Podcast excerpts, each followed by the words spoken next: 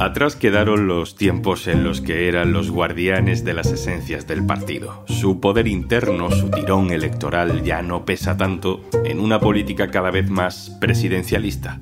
Y sin embargo, no renuncian a tener perfil propio. Soy Juan Luis Sánchez. Hoy en un tema al día. Varones del PSOE. El mapa de los versos sueltos en año electoral.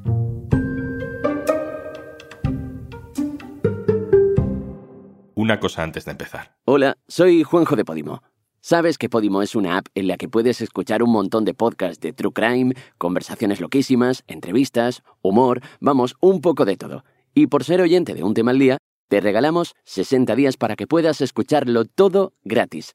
Entra en podimo.es barra al día y consigue tus dos meses completamente gratis. He dado mi opinión en este partido desde que milito. Con Felipe González con Almuña, con Zapatero, con Rubalcaba y la doy hoy. ¿eh? Por eso estoy en este partido. En todos los partidos políticos hay dirigentes a los que les gusta jugar el papel de verso suelto. Ser un verso suelto significa básicamente hacer declaraciones a los medios de comunicación saltándose la línea oficial del partido o incluso criticar las decisiones del líder de ese mismo partido. Los medios de comunicación hacemos más o menos caso a esos versos sueltos en función de nuestros intereses y también del peso político que pueda tener esa persona. Soy presidente del gobierno de Aragón, me debo sobre todo a los ciudadanos aragoneses y los ciudadanos aragoneses tienen derecho a saber eh, lo que pienso y sobre todo tienen derecho a saberlo en un momento en el que son muchos los que eh, se están dirigiendo a mí para que expresen mi opinión. Para que Dentro del catálogo de versos sueltos que hay en los partidos políticos, hay algunos que son especialmente poderosos por la configuración administrativa que tiene la política española. Son los varones, son presidentes de comunidades autónomas que suelen ser también los jefes del partido en esas regiones. Los hubo muy poderosos en el PSOE, tanto que parecían mandar en ocasiones más que el jefe, o al menos el jefe siempre los quería tener sentados a su lado. Manuel Chávez, Rodríguez Ibarra, Pepe Bono, Pachi López, Susana Díaz. Pero ese modelo de partido parece que está cambiando. A lo mejor Javier Lambán quiere ser Rodríguez Ibarra o García Paje quiere ser José Bono, pero no es lo mismo. Apoyar los privilegios territoriales, eso es desigualdad pura y dura de la más grave. Ni considero que sea tolerable pactar con los delincuentes su propia condena. Punto. Hoy nos preguntamos hacia dónde van los varones del PSOE, quiénes son, cuánto pesan políticamente y sobre todo si sus manifestaciones públicas tienen impacto real en las decisiones del gobierno o del secretario general del partido. Lo hacemos con José Enrique Monrosi, compañero de la sección de política del diario.es. Hola Monrosi. Hola, ¿qué tal? Muy buenas. García Paje, lo hemos escuchado ahora, presidente de la Comunidad de Castilla-La Mancha, presidente del PSOE de Castilla-La Mancha, es uno de los varones socialistas más reconocibles y que más destacan por su oposición directamente a muchas de las decisiones de Pedro Sánchez, empezando por ejemplo con el pacto de coalición con Podemos, que no comparte. ¿Quiénes son los varones más críticos con la dirección federal del PSOE? Bueno, para hacer una radiografía de las tripas del Partido Socialista actual de Pedro Sánchez, evidentemente hay que tener siempre en la memoria lo que pasó en aquel comité federal precisamente en el que los varones socialistas eh, se cargaron directamente a su líder, a su secretario general, entonces también Pedro Sánchez. Lo digo porque eh, poco tiene que ver desde un punto de vista orgánico el Partido Socialista que hoy dirige Pedro Sánchez con aquel Partido Socialista en el que realmente sí existían los suficientes contrapesos ¿no? y los suficientes liderazgos territoriales, como llamamos coloquialmente las varonías. Esta nueva dirección de Pedro Sánchez ya se ha encargado en los últimos años pues de modelar ese poder interno del Partido Socialista para dirigirlo ahora mismo con mano de hierro y con muy pocas voces críticas. Hay que decir que a pesar del ruido que puedan hacer efectivamente voces como la de Emiliano García Paje en Castilla-La Mancha o la de Javier Lambán en Aragón, son las excepciones y en estos dos casos además con muy poco peso en lo orgánico, más allá de ser evidentemente líderes de sus partidos, sus comunidades y de ser también presidentes autonómicos, que son cargos muy importantes. Monrosi, ¿cómo lees tú eh, estas críticas tan explícitas que se hacen al secretario general del PSOE o al presidente del gobierno, que a fin de cuentas es la misma persona? ¿Es una estrategia electoral mm, pensando en sus propias autonómicas? ¿Es una cuestión de marcar poder interno en el partido? Mira, hay un poco de todo, pero a las alturas que estamos ya, que es a apenas cuatro meses de que se pongan las urnas para que muchos de estos líderes territoriales se sometan a la voluntad de los ciudadanos, juegan su futuro político y también en todas las alcaldías del país, es imposible que prácticamente todo ya no esté impregnado por un enfoque preelectoral o de campaña. En el caso de Paje, eh, se ve claro que para conservar una mayoría suficiente para poder gobernar, pues todas las encuestas van indicando que necesita desmarcarse de asuntos muy espinosos de vender para el Partido Socialista, para el electorado socialista en algunos territorios en concreto. Eh, yo creo que la situación de Javier Lampán es, similar. Eh, más allá de eso, yo creo que se ha vivido un capítulo especialmente complicado para el conjunto del Partido Socialista con la reforma, la profunda reforma del Código Penal. Porque aquí es verdad que el malestar eh, ha trascendido ampliamente a plazas como Castilla-La Mancha o Aragón, que en Ferrat siempre dan por descontado que van a dar problemas y normalmente, eh, salvo contadísimas excepciones, no van a estar para ayudar, sino para todo lo contrario. Aquí, sin embargo, el incendio ha sido generalizado. Contamos hace unos días en el diario.es, en una crónica, que desde Ferrat se habían encargado previamente al anuncio oficial de la reforma del delito de malversación, de ir llamando uno a uno a todos los líderes territoriales para intentar hacer un poco de pedagogía y para pedirles una cosa. Le pidieron literalmente que pensaran en la política grande, en las grandes reformas que siempre había hecho el Partido Socialista, refiriéndose a la situación en Cataluña y a la distensión em, con el independentismo, y no pensando en las urnas. Pero claro, eso es una petición imposible porque todos ellos, o la gran mayoría de esos líderes territoriales, como decíamos, se juega su futuro político en tan solo cuatro meses. Es imposible que no piensen en las urnas. Ser varón no significa automáticamente ser crítico con el gobierno o con tu propio partido. Hay varones que de hecho apoyan a Pedro Sánchez. ¿Quiénes son? Eh, prácticamente hacer un recorrido eh, por los territorios del Partido Socialista es encontrar personas afines a Pedro Sánchez, incluido a Guillermo Fernández Vara, que también fue tan crítico en su día con Pedro Sánchez cuando todo el cisma interno y que ahora, bueno, mantiene su autonomía y su voz propia, pero sí está en los órganos de dirección del Partido Socialista y es una persona ahora mismo muy cercana a Pedro Sánchez. En absoluto se le puede considerar una voz crítica. Podemos hablar de apoyos explícitos como el de Francina Armengol, pero también como el de Luis Tudanca en Castilla y León, también en Euskadi y Cataluña, por supuesto, con la figura de Salvadorilla, que fue ministro de Pedro Sánchez, ahora líder del PSC y ganador de las últimas elecciones autonómicas en Cataluña. Como te decía antes, el Partido Socialista hoy es un partido en líneas generales cierra filas absolutamente con su secretario general. No hay grandes disensos ni siquiera en los órganos internos de discusión, en los órganos de dirección.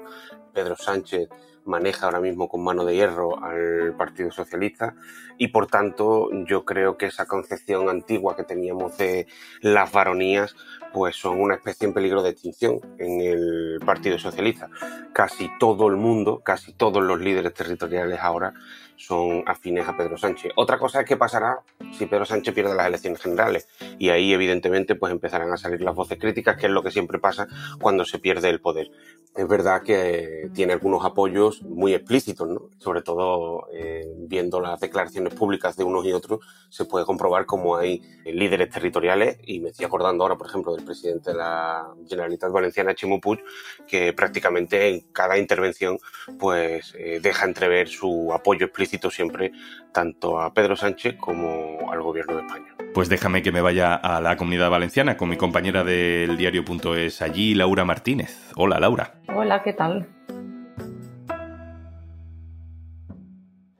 Bueno, jo crec que és una, una qüestió complexa que hi ha que abordar eh, amb tota amplitud. El que en termes polítics vull dir clarament és que nosaltres eh, ens posicionem clarament a, a favor de que no se afluixen les penes a aquells... Hay un asunto que ha soliviantado mm, sobre todo a Lambán o a García Paje, que es el tema de la reforma del Código Penal, tanto para reformar el delito de sedición como para eh, suavizar las condenas por malversación sin ánimo de lucro.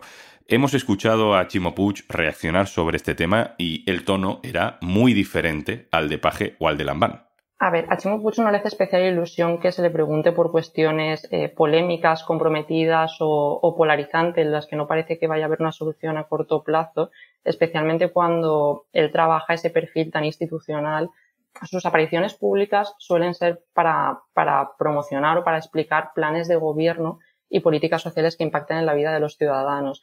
Entonces, sí que parece que, que le genera cierta molestia o cierta incomodidad que cuando se plantea un plan de gobierno el foco se centre en una polémica causada por el partido de la oposición. Al presidente valenciano le gusta cultivar un perfil más propio y federalista. Él, cuando hay discrepancias con alguna cuestión, tanto nacional como relativa a su comunidad autónoma, las plantea en un espacio más discreto, más sosegado. No es un político al que le guste hacer ruido, no le gusta entrar en el fango, le gusta presentarse como una persona más, más propositiva y más dialogante. Dices, Laura, que Chimo Puig no es partidario de la confrontación directa, que prefiere ese perfil dialogante, dicho lo cual, en las últimas semanas sí que ha saltado un conflicto con Moncloa a cuenta de la gestión del agua, de los trasvases, que es un asunto muy importante para la comunidad valenciana. Ahí el presidente valenciano sí que marca distancias con respecto a Moncloa.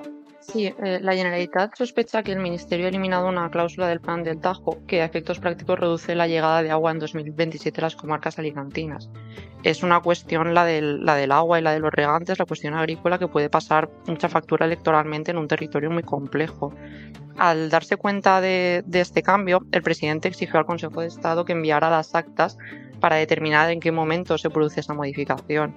Ha insistido en las últimas semanas con que es una cuestión intolerable, que no puede haber un, un recorte de recursos y ha pedido a la abogacía de la Generalitat un estudio sobre las acciones jurídicas a emprender y sobre cómo hacer las alegaciones en caso de que sean necesarias.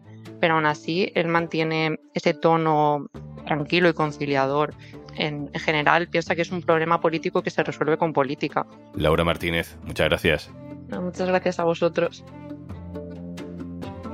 Monrosi, vuelvo contigo. Yo no sé si estás de acuerdo, pero creo que Pedro Sánchez es el secretario general del PSOE que más críticas ha recibido, al menos en público, por parte de su propio partido. Desde luego cuando intentaba mantenerse como secretario general y cuando intentó volver a la secretaría general.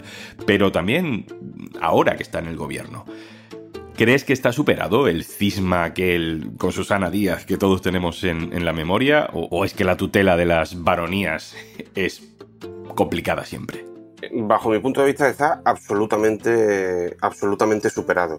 Y tanto que Pedro Sánchez, el secretario general del PSOE, más cuestionado en su día, que se lo cargaron, que es que se lo cargaron. Se encerraron un día en Ferraz y ya recordamos aquella tarde, ¿no? Y directamente se lo cargaron. Pero eso pasó, todo el mundo daba por muerto a Pedro Sánchez y volvió y resurgió una vez más y no solo se volvió a convertir en secretario general del Partido Socialista, ganándole aquellas primarias a Susana Díaz, sino que luego se convirtió en presidente del gobierno y hoy sigue siendo presidente del gobierno. Y desde esa posición de poder, pues ha conseguido modelar absolutamente el Partido Socialista, su imagen y semejanza. Y yo creo que esas figuras de las varonías permanentemente intentando eh, tutelar al presidente del gobierno o al secretario general y amenazándole con moverle la silla constantemente, eso en el Partido Socialista de hoy no existe. En un Partido Socialista que pierda las elecciones existirá sin duda desde el minuto uno, pero en el Partido Socialista de hoy, eh, gobernando en Moncloa, eh, eso desde luego no existe. José Enrique Monrosí, compañero, muchas gracias. Un abrazo. Gracias a ustedes, compañeros. Un placer.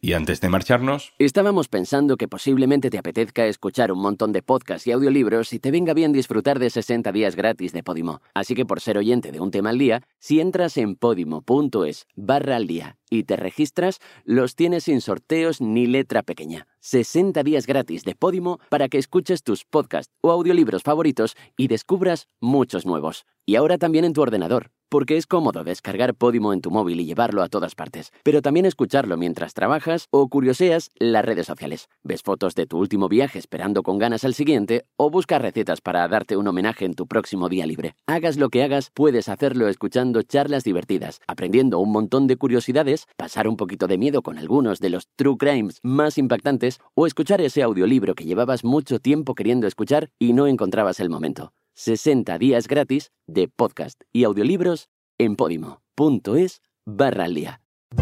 Esto es un tema al día, el podcast del diario.es. Si te gusta lo que hacemos, necesitamos tu apoyo. Hazte socio, hazte socia en el diario.es barra socio. Este podcast lo producen Carmen Ibáñez, Marcos García Santonja e Izaskun Pérez. El montaje es de Pedro Nogales. Yo soy Juan Luis Sánchez. Mañana, otro tema.